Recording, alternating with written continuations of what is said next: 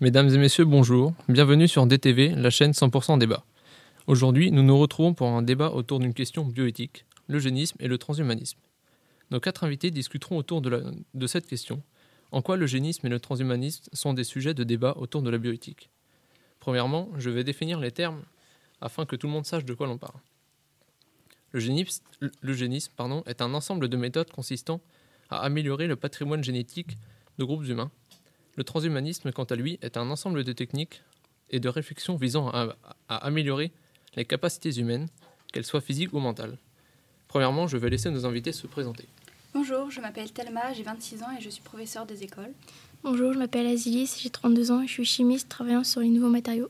Bonjour, je suis Pierre, j'ai 48 ans et je suis médecin généraliste. Bonjour, je suis Maximilien, j'ai 35 ans et je suis ingénieur en informatique. Merci. Donc, euh, il y a quelques mois, notre équipe a réalisé un sondage sur une partie de la population. Résultat, 56% ne savent pas ce qu'est le judaïsme, 36% ne savent pas ce qu'est le transhumanisme, et les idées qui ressortent beaucoup sont d'abord utiliser ça seulement pour guérir et faire attention aux dérives, et de plus, l'immortalité liée au transhumanisme gêne une partie de la population, car le génisme est quant à lui associé à la race parfaite d'Hitler. Pour moi, le génisme est associé au nazisme. C'est l'amélioration délibérée de l'espèce humaine par élimination des plus faibles, comme l'a fait Hitler. Et l'article 16.4 du Code civil permet de ne pas reproduire ce genre d'atrocité. Toute pratique eugénique tendant à l'organisation de la sélection des personnes est interdite. Est interdite toute intervention ayant pour but de faire naître un enfant génétiquement identique à un autre, euh, une autre personne vivante ou décidée, sans préjudice des recherches tendant à la prévention et au traitement des maladies génétiques, aucune transformation ne peut être apportée au caractère génétique dans le but de modifier la descendance de la personne. Je suis d'accord avec vous, mais l'eugénisme peut être vu comme quelque chose de moins néfaste. Par exemple, lorsqu'on va modifier des gènes pour euh, l'élimination de certaines maladies et non pour, gagner, pour garder les meilleurs individus. Mais si nous arrivions un jour à éradiquer toutes les maladies, il n'y a rien qui nous prouve que d'autres maladies n'apparaîtront pas par la suite. Bien sûr, mais l'objectif n'est pas d'atteindre un utopique homme parfait, mais c'est de poursuivre un idéal car euh, rien n'est parfait. Par exemple, on peut modifier des gènes grâce à euh, CRISPR-Cas9. Ce sont des sortes de ciseaux qui permettent de découper des morceaux d'ADN et ils ont une très grande précision. D'ailleurs, ces ciseaux ont été utilisés lors des études sur les bébés OGM. À la suite de ces études, deux jumelles sont nées en novembre 2018, Lulu et Nana. Euh, leur génome a été modifié pour résister au VIH l'outil CRISPR-Cas9 manque encore de précision. Une étude récente montre qu'elle peut provoquer des mutations inattendues sur les souris et les cellules humaines, avec des effets largement sous-estimés et des conséquences potentiellement lourdes. Effectivement, l'expérience n'a pas été parfaitement réussie. L'un des allèles d'une des deux jumelles n'a pas fonctionné. De plus, toutes les cellules n'ont pas été modifiées. Donc pourquoi avoir implanté un embryon dont la modification était incomplète et mal contrôlée? De plus, le scientifique euh, et biologiste Pierre Joannet a dit Pour moi, il est insensé de mettre en œuvre cette technique pour faire naître actuellement des bébés. Et de plus, la modification de leur génome conduit mécaniquement à changer celui de leur descendance, ce qui constitue une barrière éthique infranchissable. Merci pour vos avis. Passons à la suite. De nos jours, il y a plus de 50 milliards d'appareils connectés et la puissance des serveurs informatiques est multipliée par 1000 chaque décennie. Pensez-vous qu'il n'y ait que des aspects positifs dans ce domaine? Je pense qu'il y en a, oui. Dimitri Skov, un milliardaire russe, entreprend des recherches et souhaite désincarner les esprits conscients et les télécharger dans un hologramme, euh, ce qui permettrait euh, de vivre dans un corps euh, non biologique, un corps de robot. Du coup, les humains seraient immortels car ils ne subiraient pas toutes les contraintes comme le vieillissement, les maladies, etc. Et c'est un projet qu'il espère concrétiser pour 2045. De plus, euh, des patchs Biostamp ont été développés par MC10 et Ericsson. Euh, le patch relève des données, donc par exemple la pression sanguine, le taux de sucre, le taux de cholestérol, l'exposition aux UV, afin de suivre plus facilement la santé des malades. Mais, mais avec ce genre d'objet, il y a des risques d'une perte de contrôle de la machine en question. Dans le futur, une prothèse mal connectée, mal réglée pourrait nuire à la santé ou à la vie du porteur. En plus, de nos jours, de plus en plus de gens piratent les systèmes informatiques connectés, donc ce genre d'objet, pourrait en être la cible. En effet, après, il existe d'autres méthodes comme les imprimantes 3D, grâce auxquelles on envisage des applications médicales comme Osteomatrix, qui travaille sur la création d'implants biocéramiques permettant de compenser des pertes osseuses.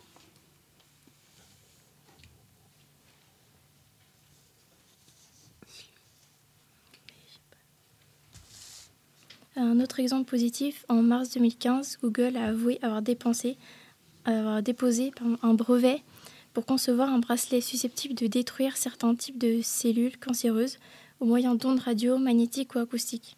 En 2014, Google avait déjà annoncé des lentilles mesurant le taux de glucose dans les larmes pour les diabétiques. Il n'y a rien de néfaste là-dedans. Et en parlant de Google, aujourd'hui, il y a 14 fois plus de recherches Google concernant le transhumanisme qu'il y a 7 ans en France.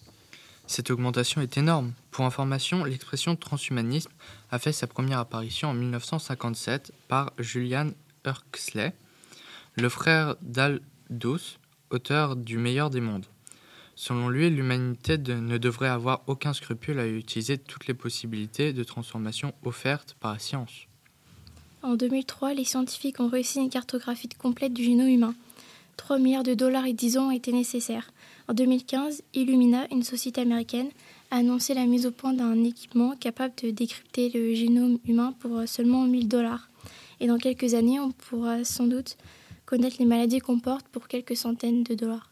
Donc tous les hommes ayant les moyens pour devenir des surhommes vont le faire, laissant de côté ceux qui n'ont pas ou pas voulu le faire. Les hommes normaux vont donc progressivement être amenés à disparaître. Ceux qui refuseront de s'améliorer auront un sérieux handicap. Ils constitueront une sous-espèce et formeront les chimpanzés du futur, affirme ainsi le Britannique Kevin Warquin. Et puis, pourquoi ne pas plutôt dépenser ces sommes astronomiques dans des causes réelles comme euh, dans l'environnement ou euh, dans la lutte contre la faim dans le monde, plutôt que de vouloir devenir un surhomme? Passons à un autre sujet. Depuis 1960, 398 398 humains ont accepté d'être cryogénisés et attendent une quelconque forme d'immortalité. Que pouvez-vous dire là-dessus? Ah, Dans une étude publiée en janvier 2018 dans le journal l'American Health Association, des scientifiques estiment que nous nous dirigeons vers une médecine régénérative. Ils disent, je cite, Les récentes avancées dans le domaine de la médecine régénérative ont montré que le vieillissement n'était pas un processus irréversible. D'ailleurs, Shinya Yamanaka, un scientifique japonais, met au point en 2007 des cellules pluripotentes induites, dites IPS. Ces cellules donnent de l'espoir pour une médecine régénératrice. En effet, les IPS permettent de reprogrammer les cellules euh, adultes pour qu'elles se remultiplient. Mais ces cellules proviennent d'embryons et c'est donc interdit en France. Mais si l'on vit trop longtemps ou indéfiniment, on sera trop nombreux, le monde sera surpeuplé et il y aura encore plus d'inégalités.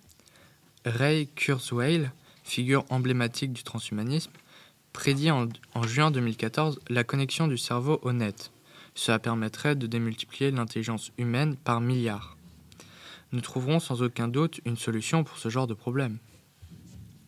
De plus, selon une étude, 53% de la population pense que le transhumanisme va entraîner l'apocalypse.